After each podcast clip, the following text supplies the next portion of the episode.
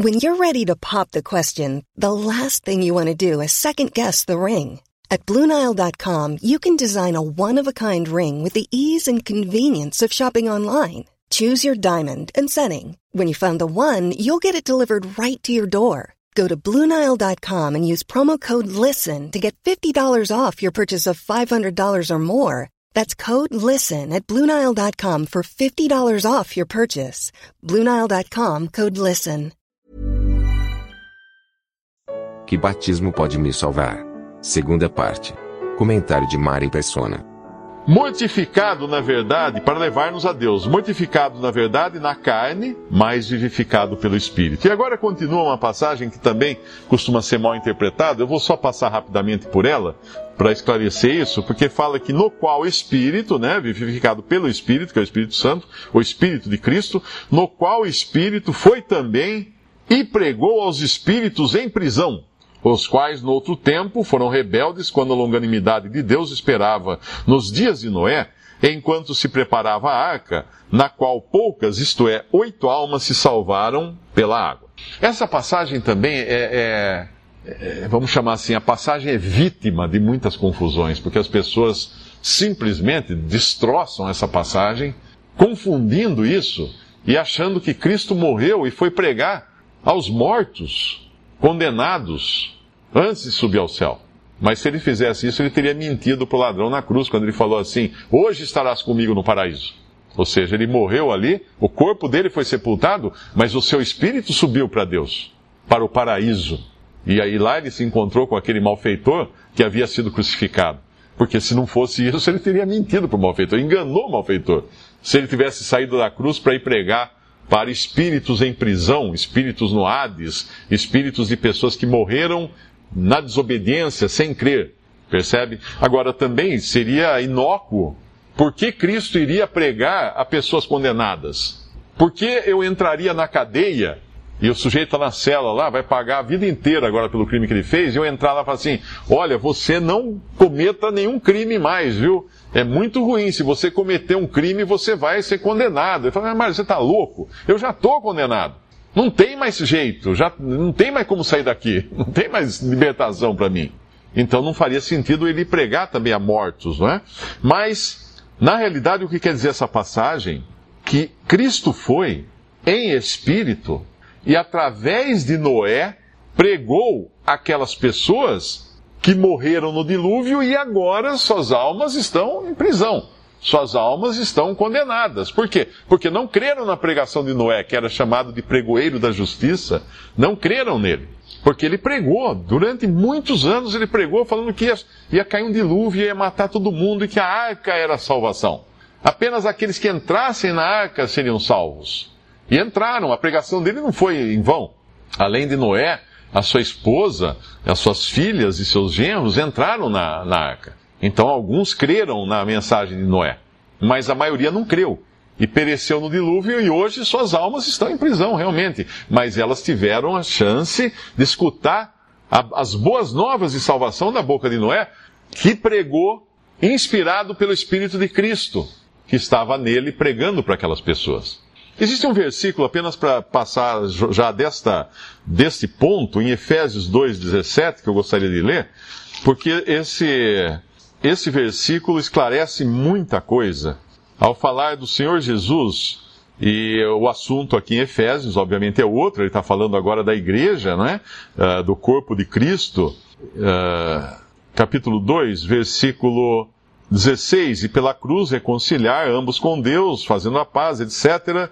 E no versículo 17 diz assim: E vindo, ele, Jesus, evangelizou a paz a vós que estáveis longe e aos que estavam perto, porque por ele ambos temos acesso ao Pai em um Espírito. Ele, Jesus Cristo, evangelizou a paz, ou seja, pregou o evangelho da paz, a vós que estáis longe e aos que estavam perto. Quem eram os que estavam longe? longe? Os efésios, porque ele estava a vós, a vocês que estavam longe. Os efésios eram gentios. Eles estavam longe das promessas de Deus, longe das promessas de Deus. E quem eram os que estavam perto? Os judeus. Porque o assunto aqui é judeu e gentil e como Deus tirou a parede de separação. Agora, como que Cristo poderia ter ido pregar o evangelho aos gentios? Se o seu ministério se limitou ali, à Judéia, a terra de, de Israel. E foi só depois da igreja formada que ele chamou Paulo para ir pregar aos gentios, e, e, antes disso, até Pedro é um que praticamente inaugura, né, abre com uma das chaves que, que o Senhor lhe deu, abre, abre a esfera, então, daqueles que criam para os gentios, através de Cornélio, que era um centurião romano. Mas como então Jesus teria pregado aos gentios? Pregado aos gentios através dos seus, dos seus discípulos, através dos seus apóstolos, através de cada pessoa hoje que prega o evangelho. Cristo está pregando aos gentios, está levando pelo Espírito Santo a palavra da salvação. Voltando agora ao nosso, ao nosso capítulo, Uh, então nós lemos no versículo 18 que Cristo padeceu uma vez pelos pecados, o justo pelos injustos, para levar-nos a Deus, mortificado na verdade na carne, mas vivificado no espírito. E depois ele vai citar no versículo 20 que através da arca, poucas, isto é, oito, no final do versículo 20, poucas, isto é, oito almas se salvaram pela água. Agora, essa água que ele está falando aqui, ele vai concluir no versículo 21. Água esta que também, como uma verdadeira figura, agora vos salva. Batismo, não do despojamento da imundícia da carne, mas da indagação de uma boa consciência para com Deus, pela ressurreição de Jesus Cristo, o qual está à destra de Deus, tendo subido ao céu, havendo-se-lhe sujeitado os anjos, as autoridades e as potências. Ora, pois, começando no capítulo 4 de 1 Pedro, já que Cristo padeceu por nós na carne, armai-vos também vós com esse pensamento, que aquele que padeceu na carne já cessou do pecado. Mas aqui nós temos uma verdade muito importante, que é, primeiro, as águas do dilúvio simbolizavam o batismo. E o batismo, por si só, também simboliza outra coisa. Que coisa? A morte e ressurreição de Cristo porque é o que vai ser citado no versículo 18 e vai também ser mencionado no versículo no final do versículo 21. Morte e ressurreição. Aquelas pessoas que estavam na, na arca, elas estavam passando pelas águas para chegar a um outro mundo, a um mundo novo. Porque quando as águas baixaram, era um novo mundo que eles tinham ali para habitar agora. Começou tudo de novo. Deus, Deus destruiu o mundo velho e deu um mundo novo para o homem habitar, através das águas. Saiu de um lado, passou para o outro. Quando os israelitas saíram do, do Egito, foram libertados da escravidão do Egito, eles passaram também por outra figura do batismo, outra coisa que prefigura, prefigurava o batismo, o que era, o mar se abriu, eles passaram pelo fundo do mar, que é um lugar de morte, e saíram do outro lado vivos saíram do outro lado. O que aconteceu com eles? Estavam no Egito, saíram do outro lado, em direção à terra de Canaã. Estavam de um lado, saíram do outro. Esse é o batismo também. O batismo faz isso com uma pessoa. O batismo que eu estou dizendo, esse, a, a ordenança do batismo, quando uma pessoa entra nas águas e sai e é batizada em nome do Pai, do Filho e do Espírito Santo, o que ela está fazendo? Ela está dando um testemunho de que ela morreu com Cristo para as coisas antigas, para as coisas que eram. E nasceu agora para coisas novas, ressuscitou com Cristo para coisas novas. Ela saiu de uma posição, passou para outra. Saiu de uma posição, passou para outra. Ela cortou o vínculo que tinha com a sua antiga posição. Os, os egípcios, os, os israelitas, quando passaram pelo Mar Vermelho, eles cortaram o vínculo que eles tinham com o Egito. Ali acabou a, a ligação que eles tinham com o Egito. Quando Noé e sua família entraram na arca e desembarcaram no Monte Ararat, quando as águas baixaram, eles tinham cortado o vínculo com o mundo antigo. O mundo antigo não tinha mais nada a ver com eles. Quando uma pessoa passa pelas águas do batismo, ela está testemunhando que ela cortou o vínculo com o que ela era e com o que ela vivia e com a, a, a geração dela, com todas as coisas, e passou para uma nova esfera agora, que é a esfera de cristão. Ela não é mais pagã, é uma cristã. Mesmo que ela não creia em Cristo, ela passou para uma nova esfera. Mas veja que isso não salva essa pessoa dos seus pecados. Por quê? Porque a água não limpa os pecados. O versículo, o versículo 21 ele vai falar batismo não do despojamento da imundícia da carne. Por quê? Porque os judeus, eles tinham batismos também. Os sacerdotes, para exercer o seu ofício, precisavam ser lavados. Existiam lavações ou lavagens nos rituais judaicos. João Batista batizou pessoas para arrependimento. Não era um batismo cristão. Aqueles que foram batizados por João Batista e lá em Atos mais adiante se convertem a Cristo, precisaram ser batizados novamente. Um batismo cristão. Porque o batismo de João Batista era um outro batismo, tinha uma outra relação, era, tinha outro significado. Mas o batismo cristão então tira a pessoa de um lado e passa para outro. Mas não salva.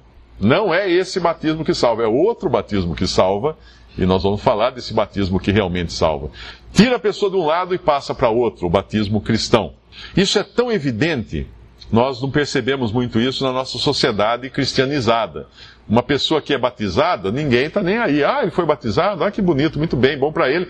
E não, não, acontece nada com essa pessoa. Por quê? Porque não muda muita coisa. Ela vive inserida em todo um contexto de cultura cristã no mundo ocidental. Mas pega um muçulmano, uma vez eu correspondi com um muçulmano convertido, tem a história dele, inclusive, no, no site Histórias de Verdade. Ele contou que entre os muçulmanos, você pode até ler a Bíblia, você pode até assistir alguma coisa de cristãos tal, que a família não vai gostar muito, vai, é, vai dar bronca em você tal, mas não se batize. Porque no momento em que você passa pelo batismo, você é expulso de casa. Porque o muçulmano sabe que você acabou de cortar os vínculos com o islamismo. E a mesma coisa acontece no hinduísmo, na Índia. Há poucos anos atrás, uma irmã em Cristo foi morta, foi morta pelo próprio esposo, porque ela se batizou e ela queria crer em Cristo, ela se recusava a oferecer as oferendas para os deuses hindus, o marido matou. E também um irmão em Cristo, um jovem que se converteu a Cristo, foi batizado, passou, passou a professar fé em Cristo, foi morto pelo seu próprio irmão, que inclusive pôs fogo na casa para não deixar mais nada do que era o seu irmão. Porque ele entendeu que é o seguinte, meu irmão cortou vínculo com o hinduísmo, mudou de, mudou de lado, agora não está mais, não tem volta. Essa é a importância dessa, dessa mudança, mas é uma mudança ainda aqui. Quando lá em. Tem uma passagem em Atos 2, versículo 40, quando foram batizadas as primeiras pessoas, já como igreja, né, como corpo de Cristo, tem um versículo que, que explica bem o que o batismo faz. O batismo não salva, como eu falei, não salva dos pecados, né, não salva uh, eternamente a alma, mas ele salva num certo sentido. E é isso que fala lá em Atos capítulo 2, versículo 40. Pedro, quando prega, ele termina o seu discurso, a sua pregação, dizendo no versículo 40: E com muitas outras palavras, isto testificava e os exortava, dizendo: Salvai-vos desta geração perversa, de sorte que foram batizados os que de bom grado receberam a sua palavra, e naquele dia agregaram-se quase três mil almas. Salvai-vos desta geração perversa. Ou seja, era uma salvação de um estado de coisas, era uma salvação de uma esfera de coisas neste mundo. Não tinha nada a ver com o mundo espiritual, com a salvação eterna. Então, uma pessoa que é batizada recebe sobre si o nome de Cristo, testemunha para o mundo que ele mudou de lado, e com isso ele até sofre consequências disso, como nos, nos países muçulmanos e países hindus, hinduístas, ele sofre consequências drásticas por causa dessa mudança de lado, ou também é visto não com bons olhos por seus amigos, mesmo no, no mundo cristão, quando ele professa publicamente a sua fé em Cristo, e o batismo é uma dessas maneiras também de se professar isso. Mas agora vamos falar um pouco do batismo que realmente salva. O batismo que realmente tira toda a imundícia, que dá uma boa consciência para com Deus, pela ressurreição de Jesus Cristo. Que batismo é esse? Que batismo pode me salvar? O batismo de Cristo. Como assim o batismo de Cristo? Aquele batismo que João Batista fez quando ele foi batizado por João Batista? Mas o, batismo de João era um batismo de arrependimento de pecados. Cristo não tinha pecados, mas ele se sujeitou a ser batizado para cumprir toda a justiça, para se identificar com o seu povo judeu que estava sendo batizado ali. Mas não era aquele batismo que está falando, que é o batismo que salva. Qual batismo que salva?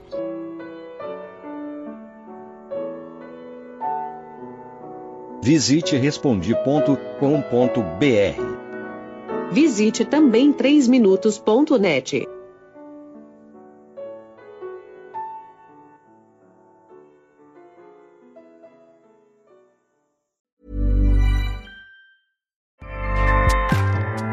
ACAST powers the world's best podcasts.